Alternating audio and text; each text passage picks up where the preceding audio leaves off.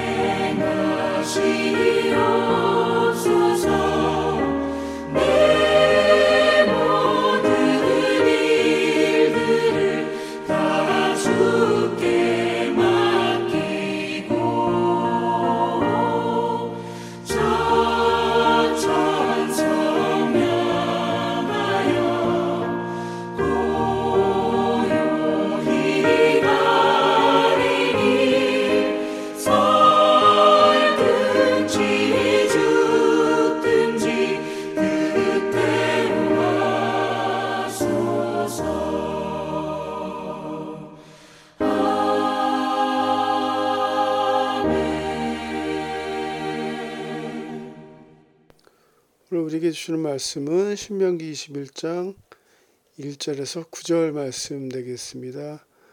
내 하나님 여호와께서 내게 주어 차지하게 하신 땅에서 피살된 시체가 들에 엎드려진 것을 발견하고 그쳐 죽인 자가 누구인지 알지 못하거든 너희의 장로들과 재판장들은 나가서 그 피살된 곳에 사방에 있는 성읍에 원근을 재일 것이요 그 피살된 곳에서 제일 가까운 성읍의 장로들이 그 성읍에서 아직 부리지 아니하고 멍에를 매지 아니한 암 송아지를 취하여 그 성읍의 장로들이 물이 항상 흐르고 갈지도 않고 씨를 뿌린 일도 없는 골짜기로 그 송아지를 끌고 가서 그 소- 골짜기에서 그 송아지의 목을 꺾을 것이요. 레위 자손 제사장들도 그리로 갈지니 그들은 내 하나님 여호와께서 택하사 자기를 섬기게 하시며 또 여호와의 이름으로 축복하게 하신 자라 모든 소송과 모든 투쟁이 그들의 말대로 판결될 것이니라. 그 피살된 곳에서 제일 가까운 성읍의 모든 장로들은 그 골짜기에서 목을 꺾은 암송아지 위에 손을 씻으며 말하기를 우리의 손이 이 피를 흘리지 아니하였고 우리의 눈이 이것을 보지도 못하였나이다. 여호와께서 주께서 속량하신 주의 백성 이스라엘을 사하시고 무죄한 피를 주의 백성 이스라엘 중에 머물러 두지 마옵소서 하면 그피 흘린 죄가 사함을 받으리니 너는 이와 같이 여호와께서 보시기에 정직한 일을 행하여 무죄한 자의 피 흘린 죄를 너희 중에서 제할지니라 아멘. 얼마 전 저는 집 화장실에서 사용할 샤워기를 슈베르죠. 하나를 인터넷으로 구입을 했습니다. 근데 나중에 보니까 집에 두 개의 슈베르가 우리 집으로 도착했습니다. 순간 아 이게 웬 떡이냐 하나만 구입했는데 두 개가 오다니 슬쩍 눈을 감을 수도 있었겠지만요. 저는 우리 아이들에게 이 상황을 잘 설명하고 우리는 하나님의 백성이다. 거룩한 하나님의 백성이고 세상 사람들은 절대 되돌려 주지 않았겠지만 우리는 하늘 아버지를 모시는 하나님의 백성이다. 정직하게 다시 구입한 회사에 전화를 해서요. 상황을 설명했고 구입한 회사에 다시 돌려주었습니다. 전화를 받은 상담원이 놀라면서 어, 고맙다고 하지만 하여튼 좀 이해가 안 된다는 참 너무나 당연한 일인데 당연하지 못한 우리의 현실이 참 안타까웠습니다. 얼마 전 어떤 기독교 신문을 보니까 목회자를 청빙하는데 그 조건 중에 하나가 정직한 목회자를 어, 조건 중 하나로 다른 것을 보면서 아, 참 말세긴 말세구나 하는 그런 생각도 해봤습니다. 사랑하는 성도님들, 지난 한 해 동안 정치계, 언론계, 교계 생겼던 작고 큰 모든 문제들이 정직과 관련되어 있는 것을 우리가 알 수 있지 않습니까? 정직하지 못해서 사람들을 속이고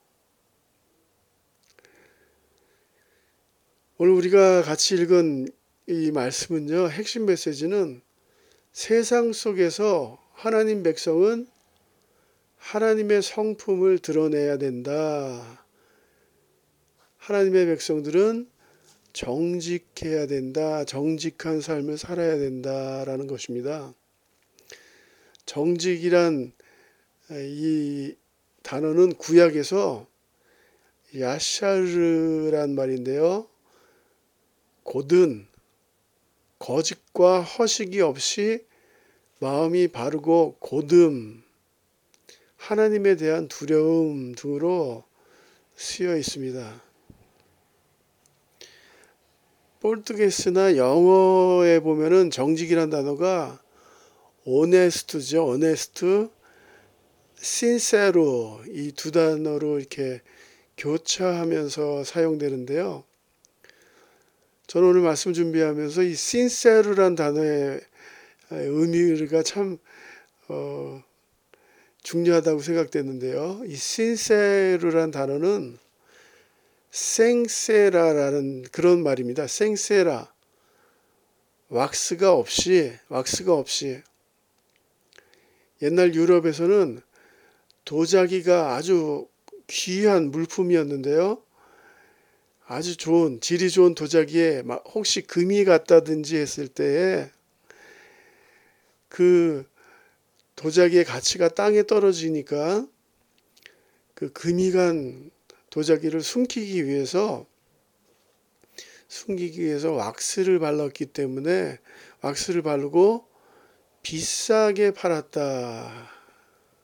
그래서 정직하다는 말은 왁스가 없이 그냥 있는 모습 그대로 그런 의미가 있는 거죠. 브라질에서도 파는 많은 사과들이 세라를 바르죠. 왁스를. 그래서 반짝반짝 빛나게 해서 이렇게 싱, 싱싱하게 보이게 해서 이렇게 판다고 하는데요.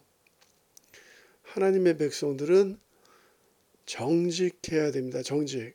하나님과의 교제를 갖는 사람들은 하나님의 자녀들은 이건 원하든 원치 않든 정직해야 된다. 정직하다는 것은 자신의 양심에 부끄럽지 않는 삶을 사는 것이고요. 말보다 행동이 앞서는 삶이고요. 남을 나보다 더 낮게 여기고 낮은 자리에서 섬기고 충성하는 삶. 하나님 앞에서 거품이 없는 삶. 내뱉은 말에 대한 책임을 질 줄 아는 삶. 이런 사람들이 정직한 사람들입니다. 하나님의 백성들은 혼자 살 수 없습니다. 공동체를 이루면서 함께 살아가는데요. 작고 사소한 문제까지도 정의를 실현하면서 살아야 된다. 이게 오늘 주시는 말씀이죠. 오늘 본 말씀 보면은 특이한 사건이 기록되어 있는데요. 피살채, 시체, 가들의 유기된 채 버려져 있고 더군다나 누가 쳐 죽인지도 알지 못하는 그런 미제의 사건이 오늘 본문에 나타납니다. 우린 쉽게 아, 뭐 내가 죽이지 않았으니까 상관없어 이게 아니라 이런 것이 아니라 하나님께서는 이 문제에 대해서 더 심각하게 다루고 계십니다. 사람이 죽었는데도 누구도 처벌을 받지 않는다면 이러한 일은 더 많이 반복되겠죠. 이게 우리가 사는 브라질의 현실 아니겠습니까?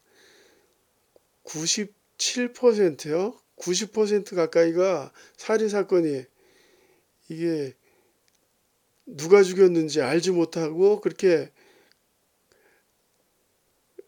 덮여버리는 현실이 브라질 현실이고요. 브라질의 매널, 미성년자는 처벌을 받지 않기 때문에 쉽게 살인을 하는 것을 우리가 알 수가 있지요. 오늘 하나님의 말씀은 누가 죽였는지 이 시체가 아, 발견되는데 모를 경우에는 시체가 발견된 장소에서 가장 가까운 거리를 측정해서 살인죄에 대한 책임을 지게 한다라고 기록되어 있습니다. 1절에 보면 내 하나님 여호와께서 내게 주어 차지하신 땅에서 피살된 시체가 들에 엎드려진 것을 발견하면 그 처죽인 자가 누구인지 알지 못하면 너희들은 나가서 그 피살된 곳의 사방에 있는 성읍에 원근을 잴 것이요. 시체에서 가장 가까운 성읍에 있는 장로들은 자기 공동체가 그 죄와 아무런 관련이 없다는 사실을 입증해야 된다라는 것이죠. 그 입증하기 위해서 어떻게 해야 되냐? 멍해를 메어보지 못한 암송아지 한 마리를 취해서 물이 항상 흐르고 농사를 한 번도 짓지 않은 골짜기로 데려가서 그 암송아지의 목을 꺾어야 된다. 꺾어야 된다. 이렇게 하면 그 피 흘린 죄를 사함받게 된다라고 오늘 본문에 기록되어 있습니다. 이렇게 하는 이유는요, 장로들이 송아지의 목을 꺾는 것은 우리 중에 누구라도 이 살인죄를 저지른 자가 발견된다면 목이 꺾인 송아지처럼 죽게 될 것이다 라는 것을 의미합니다. 또한 어떤 의미가 있느냐면 생명은 귀한 것이다. 이, 이 시대에 송아지가 얼마나 귀한 어, 귀합니까? 송아지 한, 명, 한 마리가 한 가족의 전 재산이었을 텐데요. 이렇게 비싼 대가를 치름으로 이러한 일은 쉽게 반복되지 않을 것이다. 절대 살인하지 말라라는 그런 맹세적이고 그리고 서약적인 그런 교훈이 아, 담겨 있다라는 것이죠. 이러한 일이 쉽게 일어나지 않을 것이다. 쉽게 일어나지 않을 것이다. 그래서 오늘 본문 말씀은요. 하나님이 주신 땅에서 그 백성들이 죄를 어떻게 다루어야 하는가? 죄는 심각하게 민감하게 받아들여져야 된다라는 것을 하나님께서 분명히 보여주시는 것이고요. 하나님의 백성의 공동체는 작고 사소한 문제까지도 정의를 실현하면서 살아야 된다.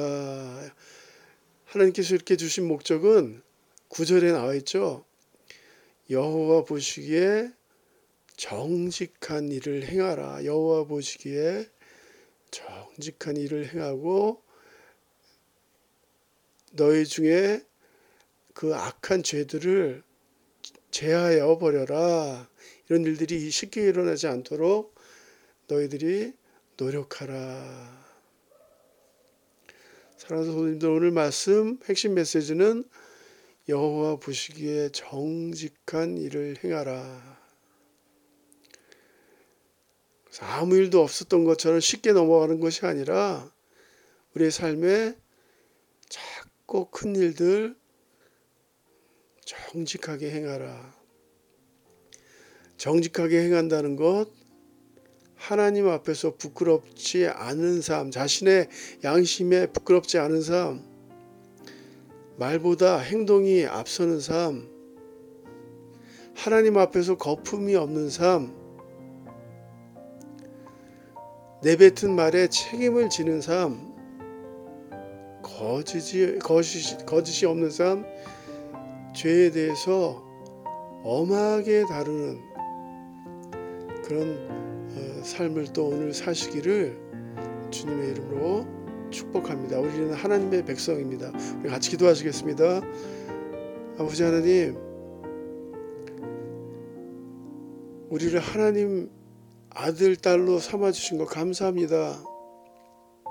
그러므로 빛과 소금으로 이 세상에서 맛을 나타내고 빛을 나타낼 수 있도록 아버지 하나님께서 우리 삶을 인도하여 주시옵소서 오늘 하루도 정직하게 살 수 있도록 도와주실 줄 믿고 예수님의 이름으로 기도드렸사옵나이다. 아멘.